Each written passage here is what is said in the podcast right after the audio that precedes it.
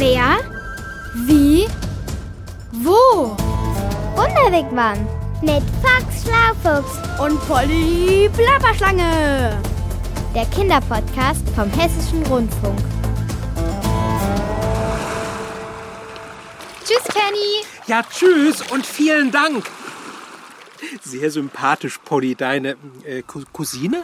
Penny ist eine sehr entfernte Cousine. Penny, das ist die Kurzform von Penelope, stimmt's? Ja, aber Penny klingt cooler. Ich find's so toll, dass ich sie endlich mal wieder getroffen habe.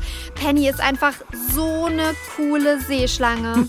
Ja, cool ist sie, aber ziemlich wortkarg. Auf alle Fälle ist sie keine Plapperschlange, so wie du.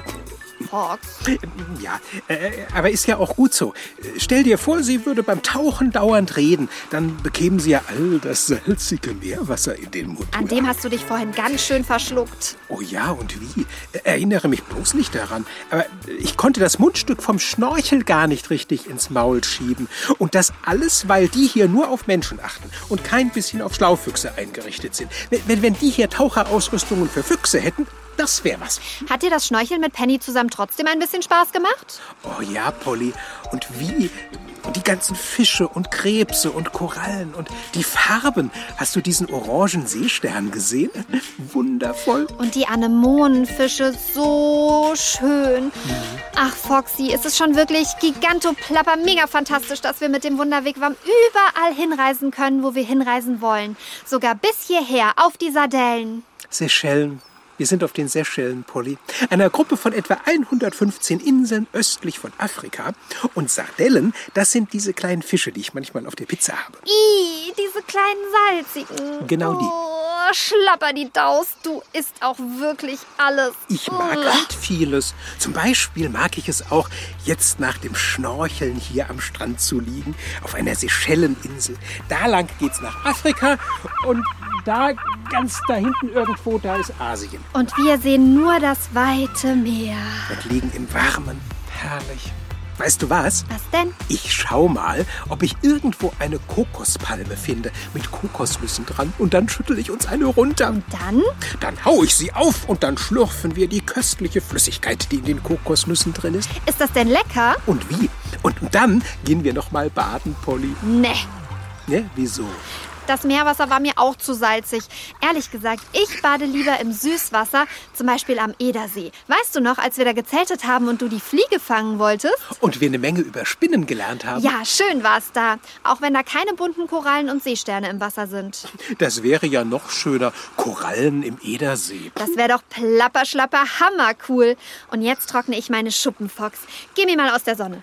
Weißt du eigentlich, dass das Wasser im Edersee vielleicht auch schon mal hier auf den Seychellen war? Hast du einen Sonnenstich? Wie soll das denn gehen? Schlapper die Plapper, Wasser kann doch nicht verreisen, so wie wir. Doch, in gewisser Weise schon. Hast du schon mal was von dem berühmten Wasserkreislauf gehört? Der Reise der Regentropfen sozusagen? Nee, aber hast du schon mal was von meinem berühmten Pet gehört? Ja, äh, das liegt da hinten im Wigwam. Falsch, das habe ich hier unterm Handtuch versteckt. Och. Wollte nachher nämlich noch Fotos machen, sonst glauben mir das meine Schwestern nicht, dass ich auf den Salmonellen war. Auf den Seychellen, Polly. Sag ich doch. Und hier, krasser Klapper, cooler Klopper, gibt's sogar WLAN. Und hier Ja? habe ich auch schon was dazu gefunden. Ein Podcast, der heißt Plitsch Platsch, die Reise eines Regentropfens. Willst du hören? Na klar. Raus aus dem Wigwam. Ui, herrlich. Mit meinen Freunden auf dem Blechdach rumzuhüpfen ist einfach das Größte. Schubidu und tralala. Ich habe dann ganz schön schlechte Laune, deshalb gehe ich dann mehr immer ins Zimmer und schlafe, damit ich nicht ziehen muss. Wie, was? Was soll das heißen, nicht mehr sehen muss? Also, ich finde das aber nicht nett. Regen ist doch toll. Und überhaupt, was ist denn das für eine Begrüßung? So geht das zum Beispiel. Guten Tag, ich bin Otto. Genauer gesagt, Regentropfen Nummer 7.297.488. Oder war ich 489? Egal. Also, jedenfalls komme ich aus Wolke Nummer 7. Und die ist bekanntlich die beste. Hui.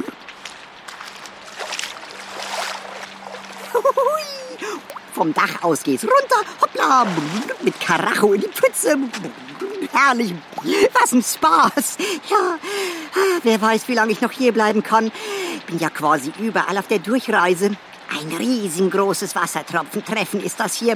Hey, Faruk, Tachchen, Lena.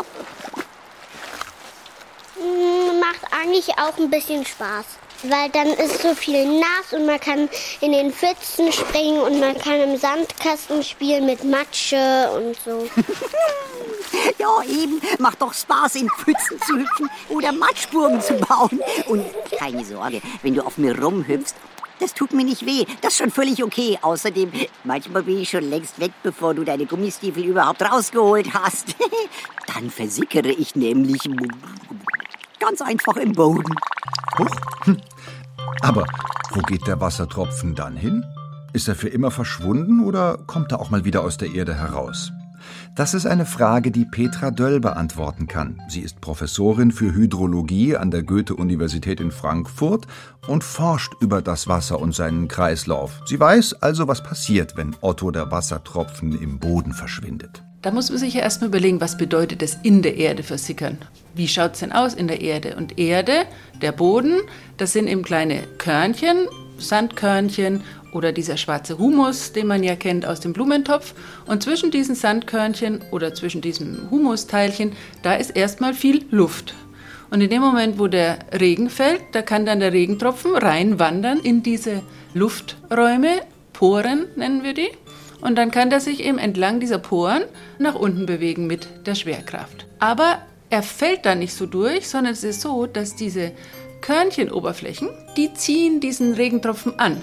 Das heißt, wenn nur einer kommt, dann bleibt er sozusagen kleben an den Sandkörnchen oder noch mehr an Tonschichten oder Tonkörnchen. Ja, dann bin ich nicht weit unter der Erde zu finden. Also, falls du mich mal suchst. Wenn aber viele Regentropfen zusammenkommen, dann bleiben ein paar kleben und manche können dann eben sich durchquetschen durch alle anderen Regentröpfchen und nach unten wandern. Und irgendwann kommen die dann auch zum sogenannten Grundwasser. Hm, Grundwasser ist gut. Das sind ganz, ganz viele von uns. Millionen, ach, was sage ich, Milliarden, Billionen, Billiarden, Milliarden von uns. Und noch viele mehr. Naja, also jedenfalls so viele, dass man uns nicht mehr zählen kann. Da fragt man sich natürlich, was ist jetzt plötzlich Grundwasser? Oben hatten wir doch schon Wasser, also es gibt Wasser im Boden und dann gibt es Grundwasser. Was ist der große Unterschied?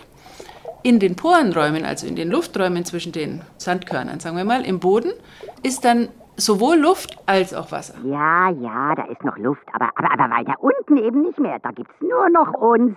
Yay! Und in dem Moment, wo man zum Grundwasser kommt, ist der gesamte Porenraum mit Wasser erfüllt. Da gibt es also dann keine Luft mehr, sondern das eben nur noch Sandkörner, muss auch nicht Sand sein, es kann auch irgendein Granit sein, irgendein anderes Gestein tatsächlich, aber das dann nur noch Festkörper und Wasser.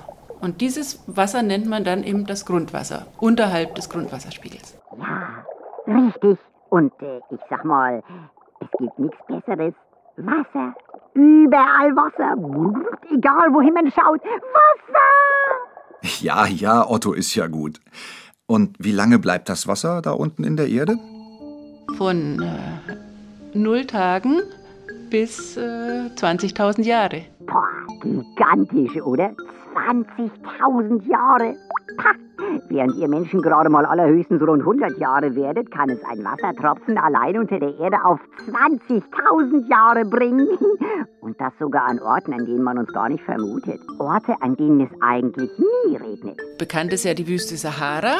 Und unter der Wüste Sahara oder in der Wüste Sahara gibt es auch sehr viel Grundwasser. Ich verstehe nur Bahnhof. Doch, doch, doch, du hast ganz richtig gehört. Wasser in der Wüste. Weil vor 10.000 Jahren die Wüste keine Wüste war, sondern damals hat es noch ganz viel geregnet. Und dann hat sich damals eben das Grundwasser gebildet, was eben bis heute in der Sahara zu finden ist, in großer Tiefe inzwischen. Und das ist aber Grundwasser eben, was viele, viele tausende Jahre mindestens alt ist. Ja, Otto, das habe ich jetzt kapiert. Aber sag mal, warst du auch schon mal da unten? Im Grundwasser? Also in der Sahara nicht, aber hier in Deutschland, na klar. Puh, ist wahnsinnig eng da unten. Dann kommen ja immer neue Wassertropfen an von oben. Das das wird immer enger. Ja, naja, wir rücken und rücken und machen Platz, aber irgendwann. Hm, wie jetzt? Ich dachte, da wäre kein Platz mehr. Ja, also es gibt schon manchmal noch winzig kleine Löcher in den Steinen zum Beispiel oder Spalten und Risse, aber uh, zusammenquetschen lasse ich mich nicht. Nein, das geht gar nicht. Also, da drücke ich an die Steine und die Erde um mich rum und da, wo es am leichtesten geht, da zwing ich mich durch und weiter durch und nochmal durch und dann irgendwann zwänge ich mich wieder raus. Und dann bin ich wieder oben. Zum Beispiel in einem kleinen Bach. Ah, herrlich. Freiheit. Was das Wasser macht, ist eben, es fließt aus dem Grundwasserkörper wieder raus in Flüsse, in Oberflächengewässer. Das kommt wieder raus. Also das muss ja auch rauskommen. Von oben kommt immer Wasser nach durch die Einzigerung, die Grundwasserneubildung, sagen wir. Und das Wasser, was also ins Grundwasser kommt, muss dann auch wieder rauskommen, weil sonst hätten wir ja keinen Wasserkreislauf, sonst würden wir immer mehr, mehr, mehr Wasser im Grundwasser bekommen. Hui, Flüsse machen Spaß. Da flutsche ich über die Steine und sause und wirble und rutsche und bin ich im Meer gelandet. Wunder. Juhu. Toll. Ja, so ist das mit uns. Wir schwimmen so dahin. Tralala, herrlich, sich so treiben zu lassen. Von kleinen Bächen, weiter über Flüsse, die wieder in noch größere Flüsse münden, bis ins Meer. Das Meerwasser, nämlich das schmeckt mir so arg. Das ist alles so salzig bisschen. Weil den Augen tut es ein bisschen weh und man muss blinzen. Der größte Teil unserer Erde ist von Wasser bedeckt. Chemiker nennen es übrigens H2O. Das ist die wissenschaftliche Bezeichnung und bedeutet, dass sich Wasser zusammensetzt aus jeweils zwei Atomen Wasserstoff H und einem Atom Sauerstoff O. Übrigens war Wasser für die Erdgeschichte der bedeutendste Stoff überhaupt. In ihm entstand einst das Leben. Hast du das gehört? Ohne uns gäb's gar kein Leben an Land. Auf in die Vergangenheit. Vor etwa 400 Millionen Jahren krochen zum ersten Mal die ersten Wasserlebewesen an Land. Nach und nach blieben einige von ihnen für immer dort. Das Wasser ist also das bedeutendste Element der Menschheitsgeschichte. Hm, merkt ihr das ruhig? Das bedeutendste Element sind wir, die Wassertropfen. Wir kennen die ganze Erde. Von oben, von unten, kommen mal dorthin, sind mal da, einfach überall und immer in Bewegung. Okay, stellen wir uns vor, du schwimmst gerade im Meer. Ah, ich liebe das Meer, auch wenn es für meinen Geschmack ein bisschen zu salzig ist. Sagen wir in der Nordsee. Wenn jetzt die Sonne scheint, steigt die Temperatur an der Wasseroberfläche. Das Wasser verdunstet und über dem Meer bilden sich Wolken. Wenn das Meerwasser verdunstet, bleibt das Salz allerdings im Meer zurück. Nur das Wasser steigt auf. Ja, und dann beginnt ein riesengroßer Kreislauf. Egal, ob das Wasser vom Meer stammt oder sich in einer Pfütze auf der Rutsche am Spielplatz gesammelt hat. Sobald die Sonne ins Spiel kommt, geht's los.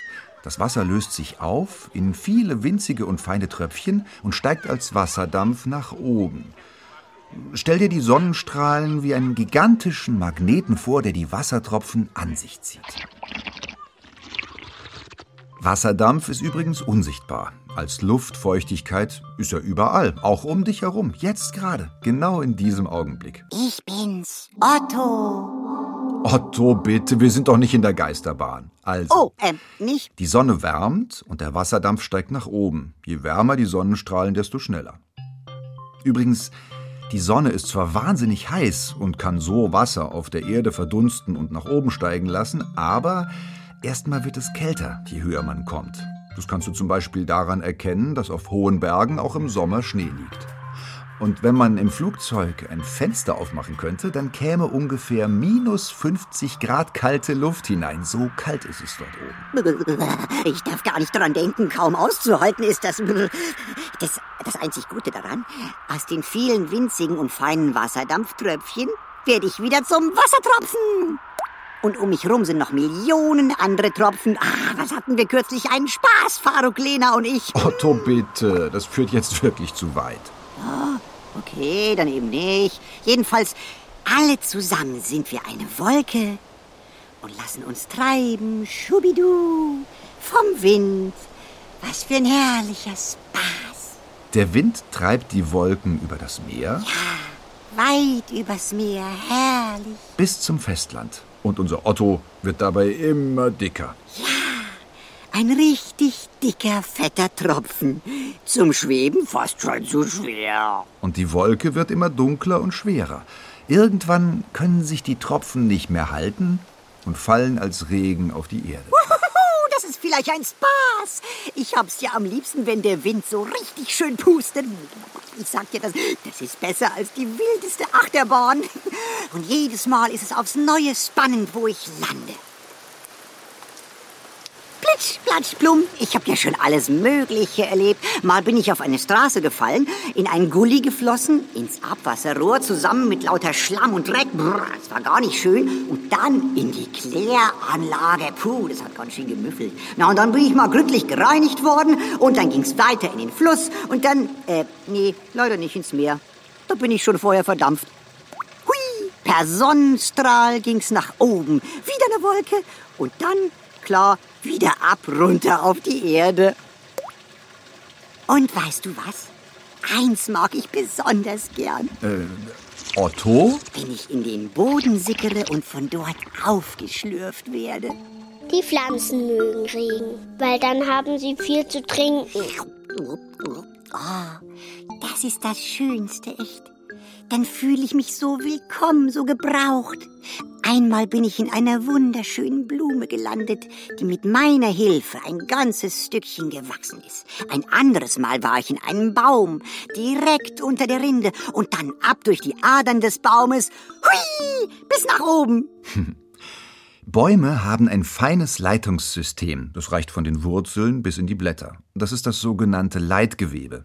Es transportiert Wasser, aber auch wichtige Nährstoffe und Salz bis hoch ins Blätterdach. Ich liebe diese grüne Sonnenterrasse. Tja, leider hatte ich nicht allzu lange was davon. Mhm.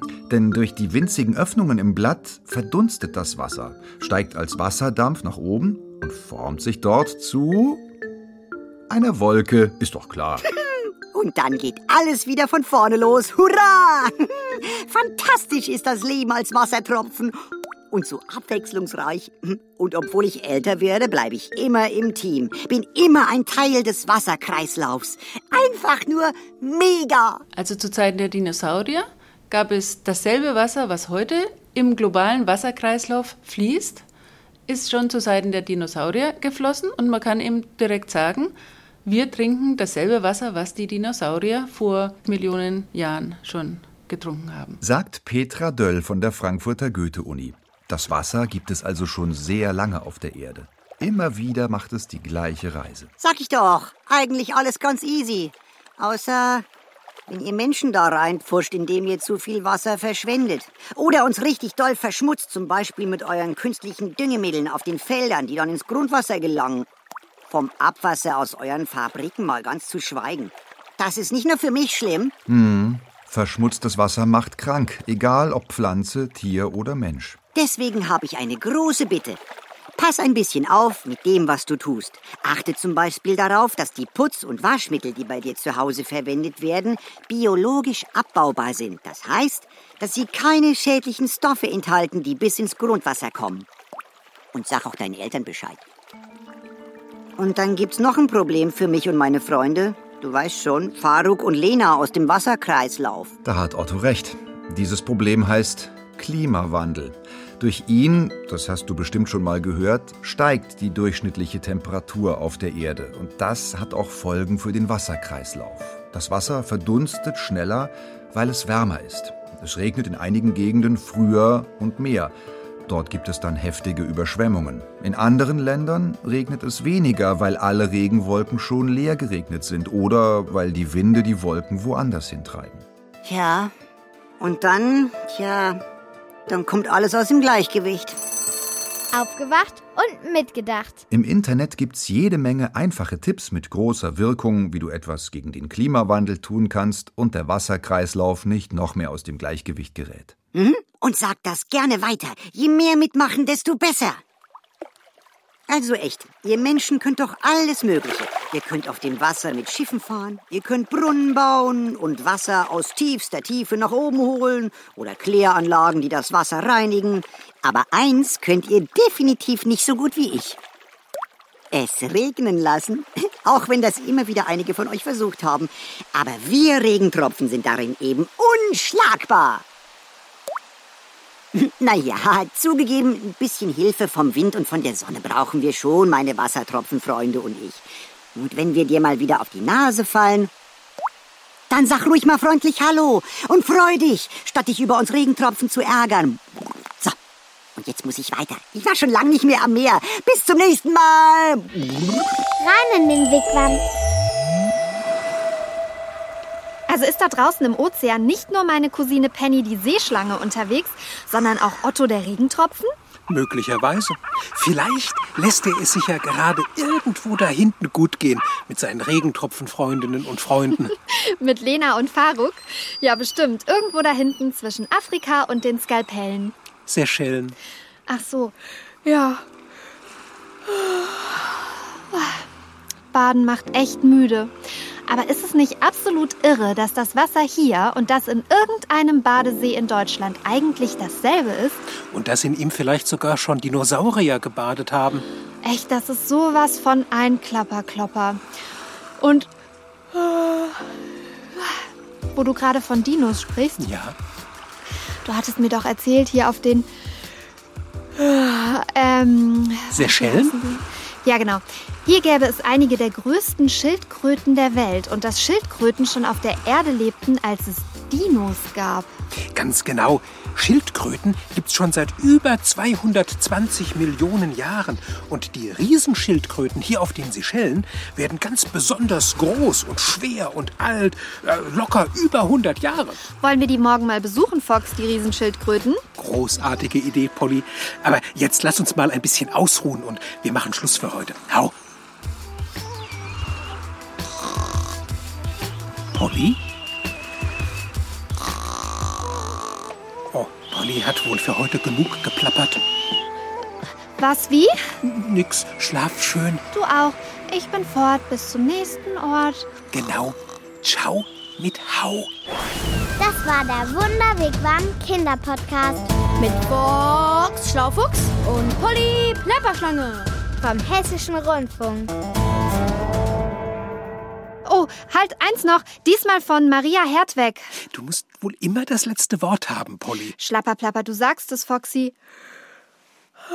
Ciao.